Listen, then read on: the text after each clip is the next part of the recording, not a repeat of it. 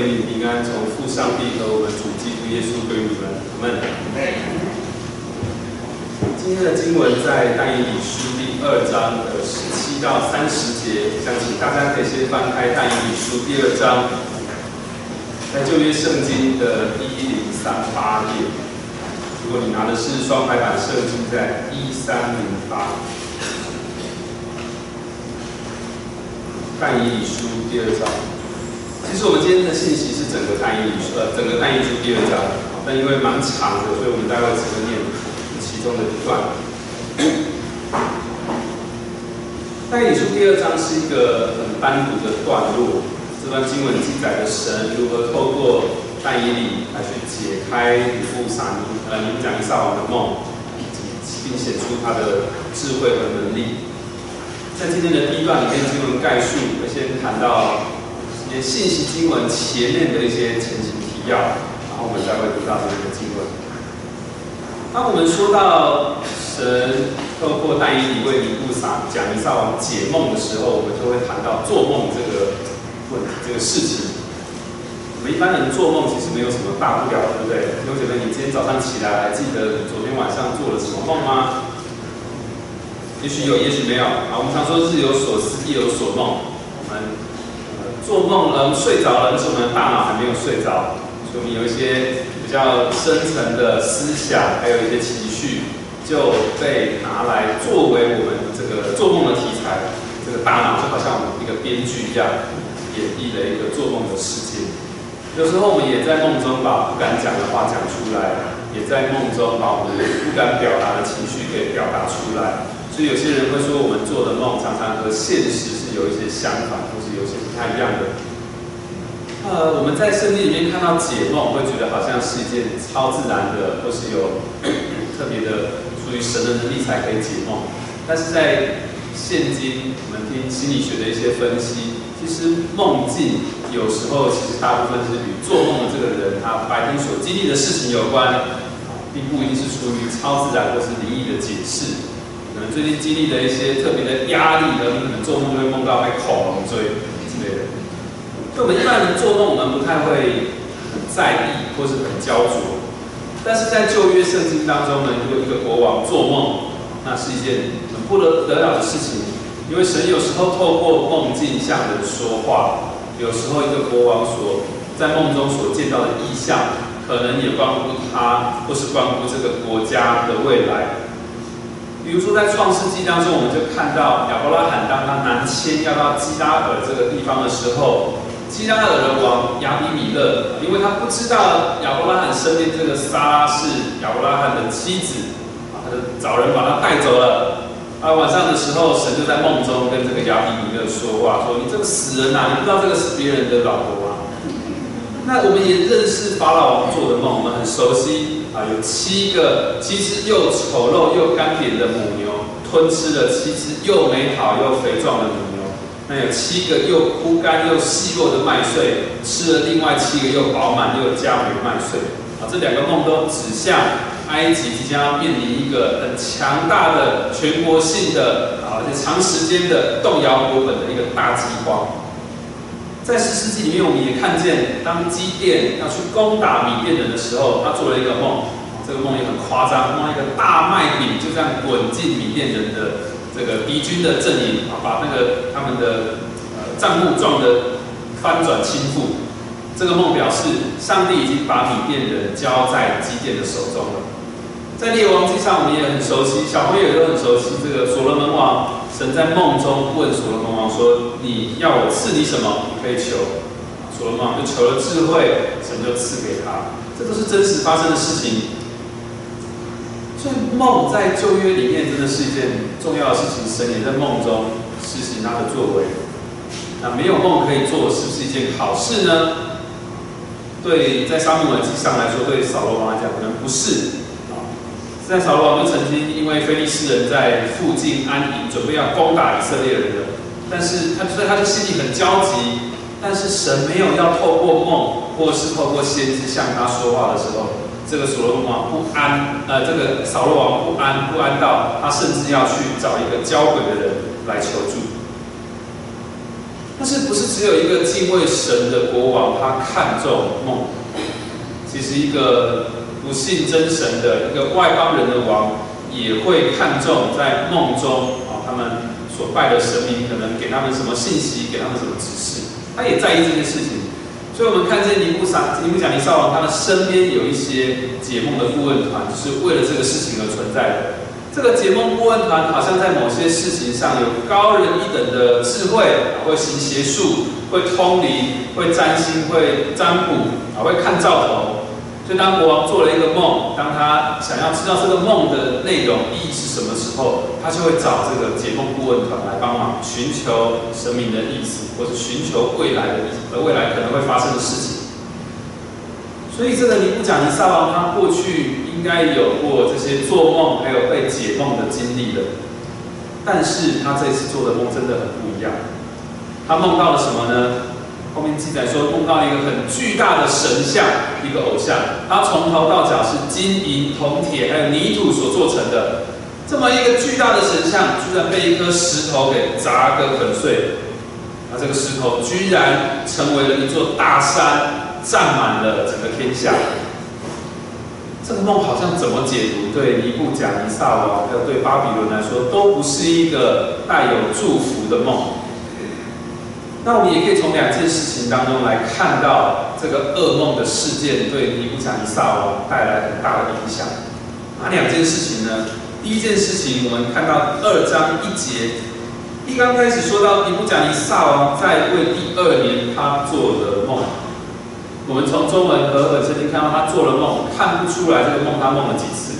在原文里面，这个梦是复数的，也就是说，他梦到这个很巨大的偶像被粉碎的这个噩梦。出现了好多次哦，所以他不只有做了一次而已，这个梦出现了，一再的出现了。当他梦到这个梦，他又搞不清楚意思的时候，他心的压力、那个怀疑还有担忧，也逐步的在增加，不断的累积。从第二件事情可以看出，这个梦对尼布甲尼撒王来说是有威胁的。在二章五节，二章五节国王回答加勒底，就是回答他那群。解梦问团的人说：“梦我已经忘了，你们若不将梦还有梦的讲解告诉我，就必被凌迟。”他说：“梦我已经忘记了。”啊，你现在想说这个王出什么问题，发什么问题啊？梦都忘了，还要别人解梦，哪有这种事情？你的圣经有没有一行小字，在梦我已经忘了底下写说：“破译我已定命。”其实真正的意思并不是国王真的忘了这个梦，而是说。他其实是就是知道这个梦的内容，但是他心里担忧，他心里担忧这个梦的内容被这些懂解梦的人故意乱解之后，会对他或是对巴比伦的国家造成威胁。所以在九节的时候，国王说：“因为你们预备了谎言乱语向我说，要等候时事改变。”他对这个节目顾问团其实组成了一个不信任的高墙，他不要他的梦被错解。或是被利用、被胡乱解释，而使整个国家遭受威胁，所以他宁愿不讲，他宁愿不讲。但是他再怎么样利诱，他再怎么去恐吓、威胁这些顾问团的人，他们终究是没有办法知道国王到底做了什么梦。他们受过的训练可能是从这个梦的本身来去解释。谁会有受过训练去猜、去知道别人做了什么梦呢？巧妇难为无米之炊，对不对？所以经过了三番两次的交涉之后，仍然没有转圜的余地。国王终究拿起他最终的权柄，下令要把整个巴比伦国度所有的哲士都杀光，不是只有他的解梦顾问团而已，还有但以理他的三个好朋友，还有其他这些有学识地位的人都要铲除掉。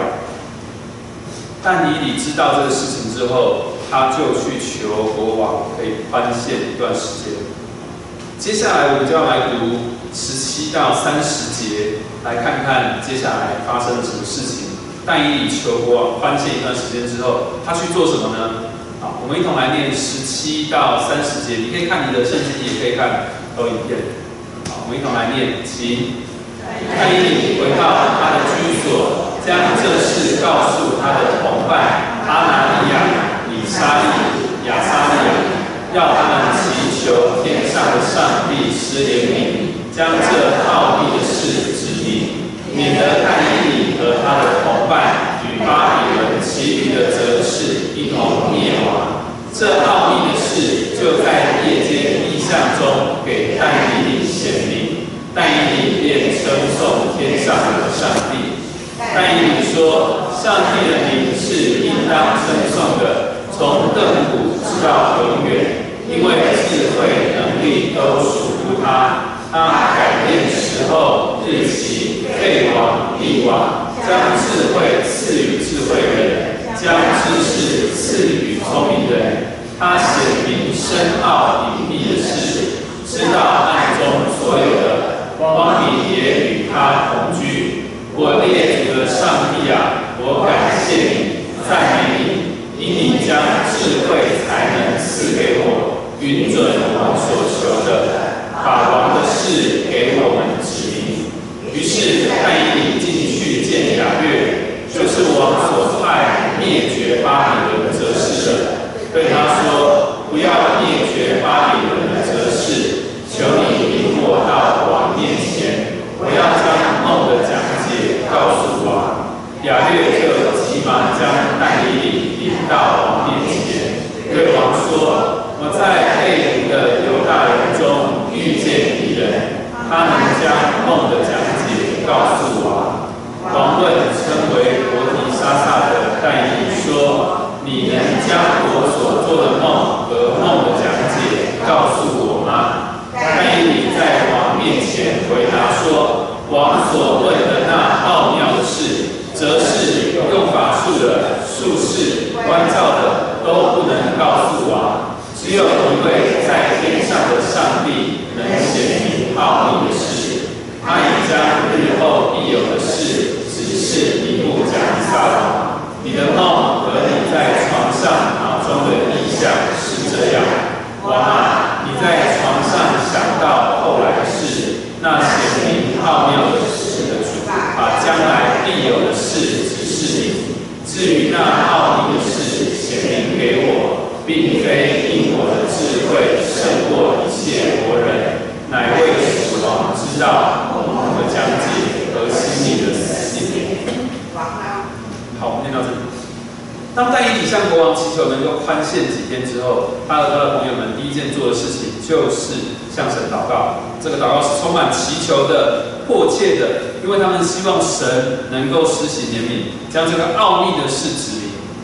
这个奥秘的事情这四个字，在但以理书里面是一个重要的关键字，特别是指出这些奥秘的事情是只有真神才能够显明，真神才能够使人明了的。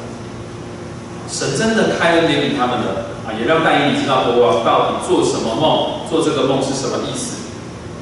事实上，神的作为不是只有回应但以理的祷告，更是透过这个行动，让人明白，只有神才有真正的智慧，才有真正的超越一切受造物所有的真智慧。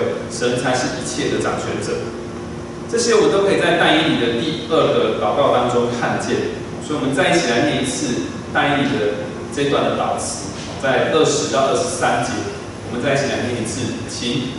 但以理说：“上帝的名是应当称颂的，从亘古直到永远，因为智慧能力都属他。他改变时候、日期、废王、立王，将智慧赐予智慧人，将知识赐予聪明人。他显明深奥隐秘的事，知道暗中所有的，光明也与他同居。我列祖的上帝啊，我感谢你，赞美你，因你将智慧才能赐给我，允准我们所求的，把王的事给我们指明。之后，但以理就带着神所显明的智慧去向国王解释他的梦。那么，在第二章的尾声，我们也看见尼布甲尼撒王好像终于心满意足了，终于心悦诚服了。他也做出了两个回应的行动。第一个是在四十七节，好像是在属灵的领域，这个王就向但以理说：“你既能显明这奥秘的事，你们的上帝诚然是万神之神、万王之主，就是显明奥秘事的。”在另外一个四十八到四十九节里面，好像在一个属世的领域，王也高抬但以理和他的朋友。四十八世觉得说，于是王高抬但以理，又赏赐他许多上等礼物，派他管理巴比伦全省，又立他为总理，掌管巴比伦一切哲事。但以理求王，就派沙德拉、比赛和尼哥管理巴比伦省的事务。是但以理常在朝中侍立。这个王也在，总在属灵的事情，在世俗的事情上，都有了一些回应。那么弟兄姐妹，当我们读完但以理书第二章的时候，觉得这个故事。有什么特别吗？今天问一个呃儿族的高年级的小朋友，他如果听过这个故事，他也有这样的印象。那么弟兄姐妹，我们读过但以理书第二章，第二章要对我们说什么话呢？今天特别要问一个问题，就是当你读圣经，当你听讲到之后，就是这样子而已吗？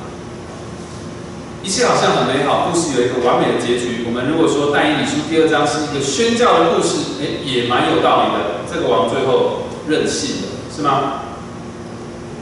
如果你照教会的读经进度，上一个礼拜天刚好是要读到《但以理书》第二章，就是今天实习的经文。你还记不记得上礼拜天你读到的时候，你从这里面有什么样的收获或提醒或是勉励呢？考考大家。对读经的基本态度是什么？我列两个选项，你看看哪一个比较接近你的认知。第一个是啊，你读经是基于相信圣经、相信神的话语是正确无误的。你认为是这个样子吗？这是对的吗？那我要给第二个选项，你相信神的话语是正确无误的，而且这些话真的是对着你说的，也是为了你的。哪一个你觉得是比较正确？你看了一跟二，你当然选二了，对不对？但是没有看到二之前，你会选一，对不对？你觉得一也是对的啊？但是问题就在于，其实神的话不只是正确的，也是要和我们发生关系的，是要对我们说话的。但是我们常常把第二个选项的后半段忘记了。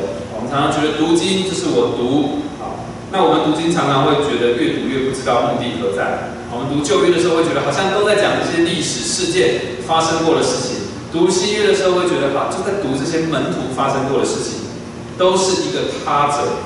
我们如果带着这样的立场来读的时候，我们会觉得啊，我们只是在读别人发生的事情而已。圣经变成是一本和我的生命没有什么直接关系的一本书。那我又再举个例子好了，弟兄姐妹要不要猜猜看？当一个传道人讲完道，他走下台的时候。他可能会收到什么样不同的评语？其实不外乎就是两个，一个就是说，哎呀，你今天讲的真好。这个通常有的人是会直接向传道人说出来的，鼓励人的。第二种评语就是今天讲的好像不是这么好，那你身体还好吗？啊，会帮人家找个台阶下。好像讲的不是这么好，但是通常这句话你不会讲出来，你会放在心里，或是你会去跟你的小家人或是其他弟兄姐妹说。但是弟兄姐妹，不管是哪一种评语，你知道吗？听在传道人的耳中，都会觉得很可惜。不管称赞或是你觉得不是很好，都很可惜的。因为讲道不是在写一篇作文，弟兄姐妹在台下听讲到，你也不是一个作文老师，或是在欣赏这个作文写的好不好。啊，你想想看，一个作文老师他在改作文的时候，他会不会带着一个心态说：“哎呀，我我要来看一下这篇作文，好好读，这对我会有很大的提醒。”一个作文老师不会带着这样的心态去改作文，所以讲道和听讲道的关系不是中间没有评论的，没有欣赏的。如果你想要评论，你想要欣赏，其实你不知不觉把自己放到了一个第三者的角度，在看另外的人在对话。当然要避免去评论讲道是很困难的啊，这对传道人来说，特别是一个一个试探。那传道人，我们坐在底下也听别的传道人讲道，我们很容易会去想要评论这个讲道，这是很不容易的。啊，特别有时候我们散会之后看到这个讲员，还真的不知道要跟他聊什么，啊，所以我想要鼓励他一下，啊，这个神学生第一次上来讲道，应该鼓励他一下。啊，这个传道人才刚从神学院毕业不久，应该要鼓励他一下。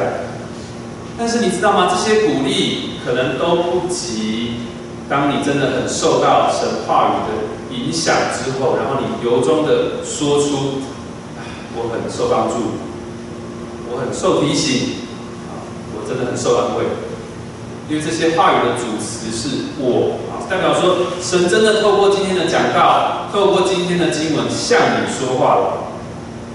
那我的意思不是说大家以后要改变一个方式，用这样来问候传道、问候讲的，不是这个意思。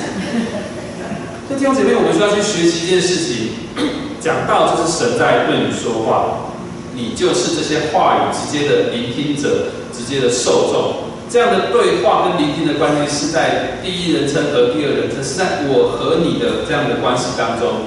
当你开始去评论，当你开始去思考，他讲的好像。有点不是很合我的意思的时候，当你这样想的时候，其实你已经变成一个第三人称，变成一个第三者在看啊，他们在讲话。读经的目的也是一样，读经最重要的目的不是要我们去熟悉圣经故事、熟悉圣经的经文，而是这些经文到底要对我说什么话，给我什么提醒，给我什么指责，又给我什么安慰。所以我们要继续来看下去，到底但以理书第二章，也许你已经很熟悉的故事了，也许你从小时候就听这个故事，到底这个信息给我们什么提醒？第二段我们要看我们和尼布甲尼撒王的距离，也就是说，我们先来看看尼布甲尼撒王生命有什么情况，那我们自己又如何呢？这是这段的重点。我们发现尼布甲尼撒王有两个生命的问题，第一个问题是他不认识真神。不明白权柄、智慧、能力都是从这位真神而来的。他是一个不信真神的王，他也没有神的话语可以帮助他。所以，当他想要去明白他所不知道的未来，当他想要去解决他所担忧的难题的时候，他没有一位真神可以求救，怎么办？怎么办？总是还有些办法吧？啊，他，所以他有一群解梦顾问团。这是他得力的助手，可以帮助他去找到真相，所以他会去依靠这些解梦顾问团，不是没有道理的，因为他没有其他东西可以依靠了。在我们家巷口有一间公庙，那个公庙里面有一些神职人员，他们穿着制服，然后常常有就是信徒来到这个地方去寻求神职人员的指引。呃，看到他们在那里坐下来互动，在那里恳切的谈，有时候也好像在祷告，闭着眼睛。如果他们没有穿着这个衣服，如果他们那里没有一个宫庙，看起来你真的会觉得那好像是一个教会，大家带着忧伤的心到教会，想到到那个地方，想要找到一点指引。好，我每次回家几乎都会经过那一条路，所以我的大儿子呢，他越来越会认路之后，他就把那条路叫做。不信耶稣的人的那条路，所以我们有时候走别条路回家，他就会说：“爸爸，为什么我们没有去走那个不信耶稣的那条路？”听起来也是有一种属灵的思考，但是他知道那条路，那些人是不信耶稣的。我不知道在座有多少弟兄姐妹，你是从别的信仰才后来才才认识真神，才进到教会里面。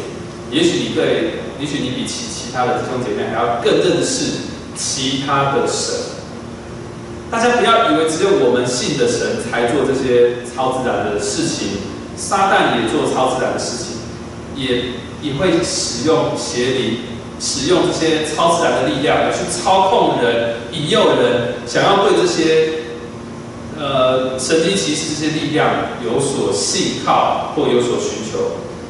我自己就曾经被我一个受邪灵影响的朋友给吓过，怎么说吓过呢？我跟这个朋友其实原本没有什么交情，但是呢，因为受邪灵影响，所以他知道邪灵告诉他一些我根本没有告诉过他的事情，然后邪灵扭曲这些事情啊，有些真的，有些是假的，然后邪灵就让他想要去散布这些东西啊，他就到处造谣抹黑我跟我的朋友。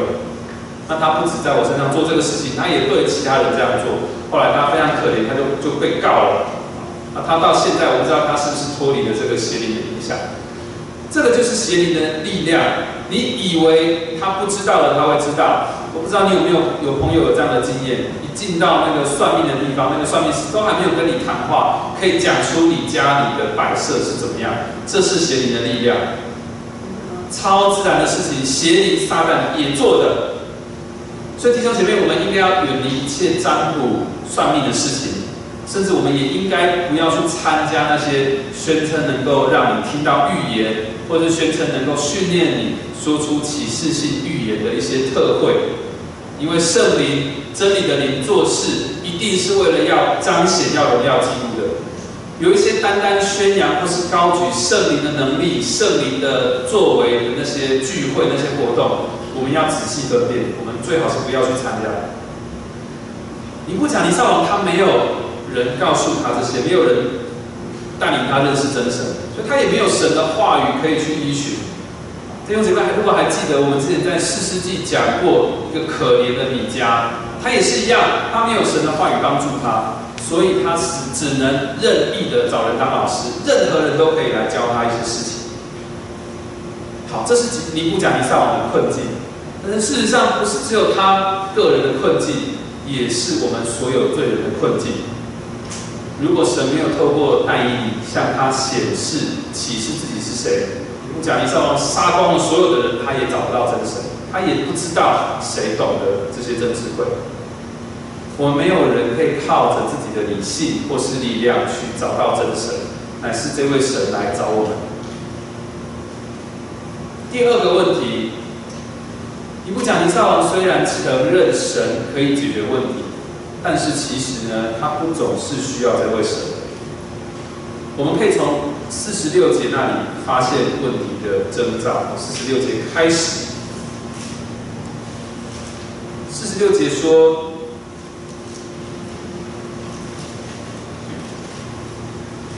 那时尼布甲尼撒王伏在地，向戴以下拜，给他供品。王对戴以说：“你既然能够显明这事，你们的神真是万神之神、万王之主啊！啊，又是显明奥妙事的。”在这里，第一个我们看到说：“哎呀，我们刚才不是也说，这个国王在属灵的事上有一个很好的回应吗？”但是我必须说，这个跪拜，他的行动看起来近前的行为，其实并不是整个生命主权的服从。他的宣认也不是在承认他的生命唯独这位神不可。你可能会想说，我们是不是误解他了？他都心服口服了，你平常会随便向一个人跪下吗？不会吧？你嫌弃这个王表现的不够敬虔吗？好，关键在第三章。我们刚刚说第二章是一个独立的事件，所以我们不知道第二章和第三章中间发生呃间隔多少时间。但是你看一下第三章的第一节说什么？尼布甲尼撒王造了一个金像，这个尼布甲尼撒王造了一个巨大的金像。你继续读第三章，你会知道这个王甚至吩咐各方各国各族的人都要向这个金像下拜。他不止自己拜，他还下令要所有人一起拜。他真的经历了一个噩梦的事件，也得到了舒缓，但是他并没有在这个噩梦事件当中认为神真是他唯一的神。对他确实是认可了这个神的大能，但是他只把这个神当做和其他神一样当中的其中一位，这个神只成为他的工具。哎呀，你很棒，你很好，对，那我有需要的时候再找你，拜拜。这是不是一般民间信仰会进到庙里去求神帮助的时候的心态？弟兄姐妹，会不会也是我们和神有时候的关系也是这样子？我们会不会总是在遇到难处、遇到困难、真的走投无路的时候，我们才来找这位神？看看尼布甲尼撒遇到的问题，其实这两个问题也可以说是一个问题的。也就是当我们去否认神的权柄、智慧、能力都是出于他的时候，我们就不会觉得这位神真是我们的神，我们不会觉得总是需要他。或者反过来说，如果我们不总是需要这位神，其实我们也就是在否定他的权柄、智慧、能力。有一个非常有名的企业家，他说过一句话，他说：“想知道一个人有什么成就，可以看看他晚上的时间都在做些什么。如果一个可以善用下班后的七点到十点这段时间的人，他的成就将会比一般人还要高出两倍。”我想大家应该蛮认同，对不对？我们看一个人的成就，从他看他上班的时候，每个人都很认真吧？大家都很认真，你看不出来有什么差异。但是呢，在下班时候，在一个你自由的时间里面，你怎么去规划，就是影响成就的关键。那么我借用这句话的意义来来说，弟兄姐妹，当我们坐在这里一起敬拜、一起祷告、一起读经的时候，我们真的可以看出来每个人真实的信仰状况吗？看不出来的。或者我这样说，只要弟兄姐妹你现在没有低头睡觉，我都觉得你很认真。那我们在遇到困难的时候，我们也都求告神啊。所以从你的教会生活，从你在遇到患难的时候求告的对象，这些你真的可以看出一个人的真实的灵命，看出他跟神的关系吗？其实不容易，对不对？其实一个人跟神的关系真的是无时无刻的。一个人，你是不是真的以神为神，时时刻刻你想到神，这才是真正的信仰，对不对？所以这也跟你认不认识你自己真实的情况有关系。如果我不认为我是一个该死的罪人，我认为其实我有时候蛮好的，我只是有时候犯罪，所以我有时候才要悔改，我有时候才需要上帝。我真的有时候遇到困难，我再来教会找小家人。教会是给那些软弱无助的人。我现在自己蛮好，我不需要来。真的不是这样子的，你知道吗？在教会改革的历史当中，有一个非常有名的柏拉修主义。这个柏拉修主义呢，他们反对人有原罪，他们认为说人不是出生下来就有罪的啊，人下来是干干净净的，人是因为去学了，这小朋友去学了别人犯罪，他也跟着犯罪，他才成为一个有罪的人，蛮合理的，对不对？你如果自己有孩子，或是你看别人孩子长大，哎，小时候都乖乖的啊，怎么不管怎么养，都养成一个罪人，一定是别人的错，对不对？在当时，呃，这个改造阵营，马丁路德的阵营就是痛批、痛斥这个柏拉修主义是异端，严重的、严厉的指责他们在污蔑救恩。怎么说呢？这一群人认为犯罪这件事情是可控，是可以控制。或者说，弟兄姐妹，如果你一天就只有犯罪五次、十次，那是不是代表你只有这五次、十次的时候，你才需要耶稣基督的拯救？其他时候其实你自己过得蛮好的，不需要耶稣基督，是这样子吗？那耶稣基督就不是你总是需要的了。耶稣基督的救赎没有这么重要了，被污蔑了，被你贬低了，也被你替换掉了。我觉得戴德生有一句名言可以回应这个问题，回应的很好。他说：“基督若不是一切的主，他就全然不是主。”我们还是要回到第一届世界第一条界来思考：除了我以外，你不可有别的神，是什么意思呢？我们应当敬畏、亲爱、信靠上帝过于一切。弟兄姐妹，你什么时候才觉得自己需要神？什么时候才看重跟神的关系呢？应该是时时刻刻的。弟兄姐妹，愿我们看见自己的罪。我们在读但以理书第二章的时候，可以做一个测试。在读但以理书第二章的时候，你比较多会去注意但以理，还是去注意尼布甲尼撒？你是不是容易自我投射进去那个但以理的角色，自诩是一个爱主、敬虔、临危不乱的但以理呢？其实，这是我们这一段要谈的重点。其实你我，我们和尼布甲尼撒王的距离并不远。我们在他的生命情况当中，也看到我们自己的问题。弟兄姐妹，神说要透过他的话语刺透我们的心，要击打我们的骄傲，还有背逆之外，神也要在我们忧伤痛苦的时候安慰我们，他的应许将我们迎回来。我们要进入到第三段，我们要来看基督与罪人的距离。我们来思想一下，神怎么去安慰、去或者说去怜悯尼布甲尼撒王呢？尼布甲尼撒王是不是也得到神的恩典呢？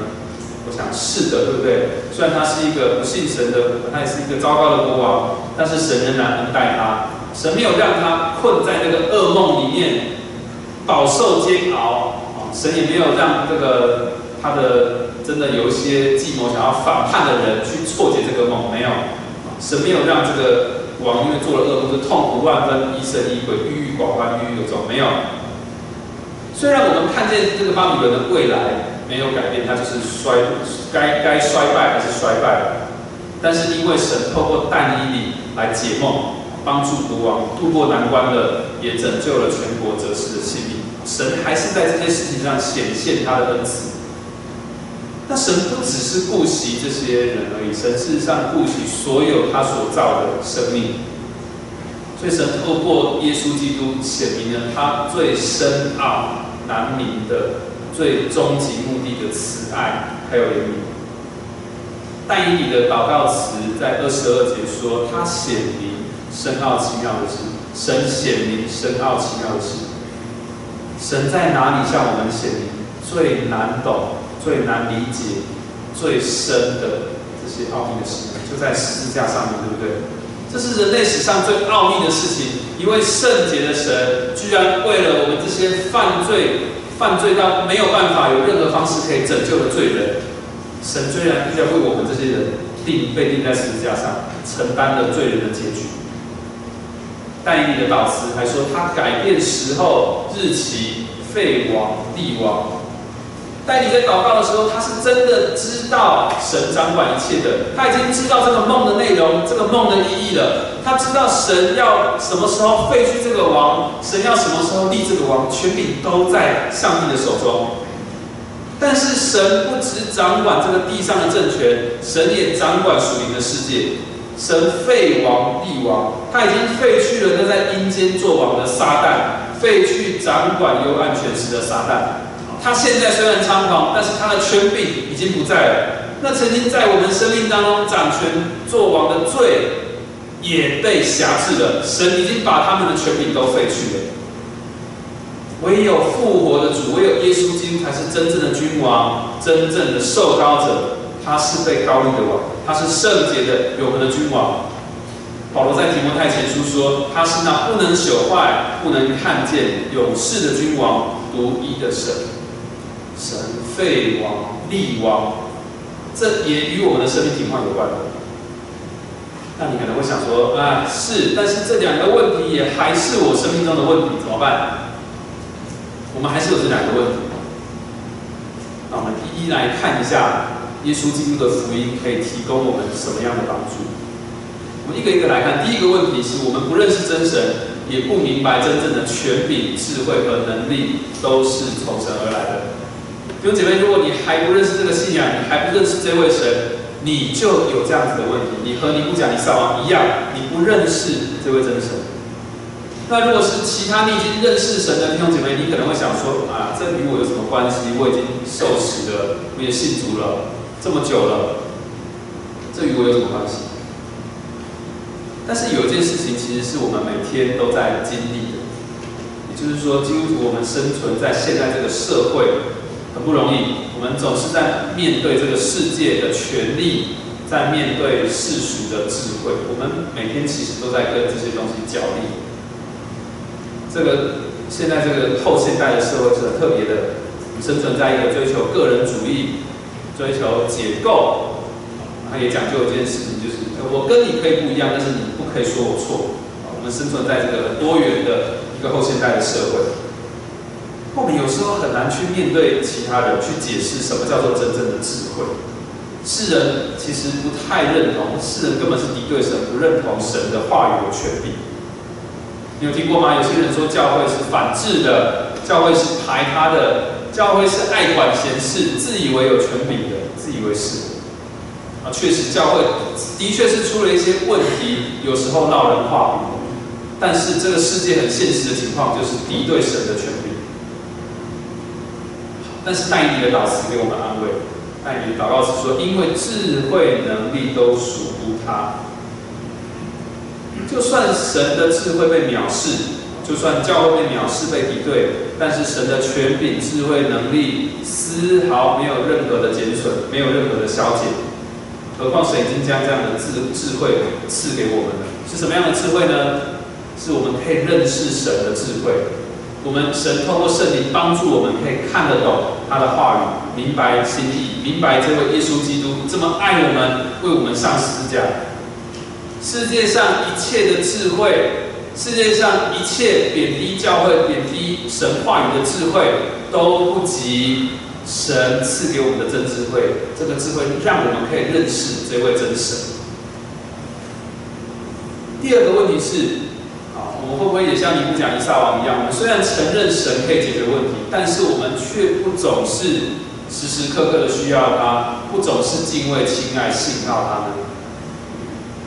啊，我们好像是一个忘恩负义的受帮助者，得到人家帮助之后就跑掉，好像是一个一个毫无诚信的立约的人一样。我们明明被接纳进入一份爱的盟约，但是我们常常好像是用很消极的心去面对。我看看大一点的祷告词吧，我们一起念这段经文好不好？请上帝的名是应当称颂的，从亘古直到永远，因为智慧能力都属于他。这段经文安慰我们：我们虽然没有办法对神存有一个永恒不变的爱。我们和神的关系有时候也常常是好像有点近又有点远，但是神一点也不减少他对我们的爱。这里说到什么东西是从亘古到永远的呢？上帝的名，对不对？上帝的名从亘古到永远，这个荣耀被应当应当被称颂的，这个是不改变的。我们的一生真是充满着懊悔还有无助，但是神的名在我们的生命当中是显出荣耀的光芒的。我们在洗礼当中，如果你接受了洗礼，我们的洗礼都是按着父子圣灵的名将你施洗接纳进基督的教会，这个神的名就跟着你了。我们也许会会会因为自己的感觉，我们觉得跌倒了、软弱了，我们觉得自己不不配回到教会，不配回到小家当中。但是神的信实、神的意告诉我们一件事情，就是他的名是与我们永远同在的。所以我们的价值不是取决于我们的感觉怎么样，而是取决于神怎么看我们。所以，我们之所以可以在这个救恩当中有份，而且有一个永恒的确据，不是因为我们自己多厉害多了不起，乃是神自己说他的名是从亘古直到永远。那我问个问题吧，那弟兄姐妹，你现在会怎么去形容你和神的关系呢？就是现在。你和神的关系是怎么样呢？我用一个比喻，用一个图来看。有一个是手电筒，有一个是太阳。但愿神像你的太阳一样，不是你的手电筒。如果你有一个手电筒，以前好像比较多会有停电状况，现在很少。也许你有手电筒，也许你就是用手机里面的手电筒的功能。这个手电筒可以帮助你在黑暗当中找到你要找的东西，或是找到你要找的方向。但是你总是在不需要用到手电筒的时候，你就把它关起来、收起来了，甚至你连电池都拿起来了。但是太阳呢？太阳它总是持续的在照耀这个世界，持续的供应它对这个世界的热能、温度。就算你看到它下山了、天黑了，你知道其实太阳在是地球的另外一端继续在照耀这个世界。愿我们的关系。愿我们和神的关系，神对我们来说像太阳一样，不是一个用完就收起来的手电筒。那弟兄姐妹，如果你觉得神真的比较像是你的手电筒，那我也请你去思考，神这个手电筒是一个以太阳来当做手电筒灯泡的一个超巨大、超巨大的一个手电筒，照在他所创造的世界里面。这个手电筒要寻找什么东西？要寻找一切在黑暗当中迷失的人。要寻找这些我们远离他，但是不知道该怎么办的人，神要把我们找回来。无论我们有没有注意到神爱着我们，有没有注意到这个阳光，有时候照着没有照着，阳光和神的爱一样，我们沐浴在神的恩典当中。愿太阳更胜过手电筒是你和神的关系。在今天信息的最后，小小做一点总结，在。但以理书第二章当中，我们看见尼布甲尼撒王，也看见罪人对神的无知。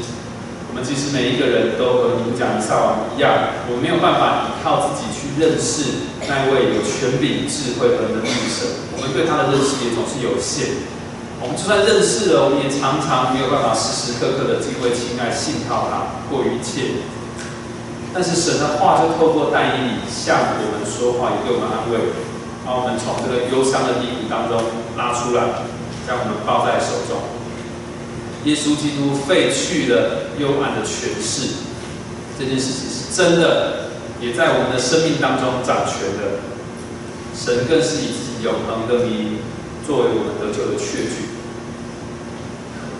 今年教会为缅甸短宣募款，请慧敏姐妹设计了这个灵光乍现的衣服。底下有一句话，虽然看得不是很清楚，乍现，你可以找找看今天有谁穿这个衣服。底下那句话写的是：啊，熊奶奶有穿的衣服。神的话语一天先是一天。神的话语真的对你来说一天新鲜胜过一天吗？还是你在读圣经的时候常常觉得，哎呀，这个但以理的故事，哎呀，这个耶稣诞生的故事，这老套，怎么知道？神要对你说话，神的话语要对你说话。圣经不是只是一本写满了老故事的书，好像死气沉沉，没有任何新鲜感。不是的，神真的要透过他的话语，给你生命更新的力量和盼望，坚固你从耶稣基督而来的信心。弟兄姐妹，十字架，耶稣基督的十字架是为你定的，他的宝血是为你流的，他的身体是为你破碎的，神的话语是为你而写的，是要写给你的。最后，以路德说过的一句话作为今天信息的结尾。他说：“任何要得救的人都应当以为这个世界上除了他以外没有其他人的，很奇怪，对不对？为什么呢？他说我们在读圣经的时候，应该要认为神在圣经当中所赐的一切安慰和应许，都是与你有关，都是为你所写的。在读圣经的时候，好像没有其他人生存在这个世界一样，这本书就是为你所写的。”我们一起祷告，亲爱的天父，谢谢你，因为你已经拯救我们，赢得了我们，在我们生命当中做王掌权了。主啊，我们只有你这一位在天上的神，愿你的权柄、智慧和能力，使我们尊你的名为圣，使我们每日从你的话语当中领受从你而来的恩典。因为除你以外，再没有谁像你一样顾念我们了。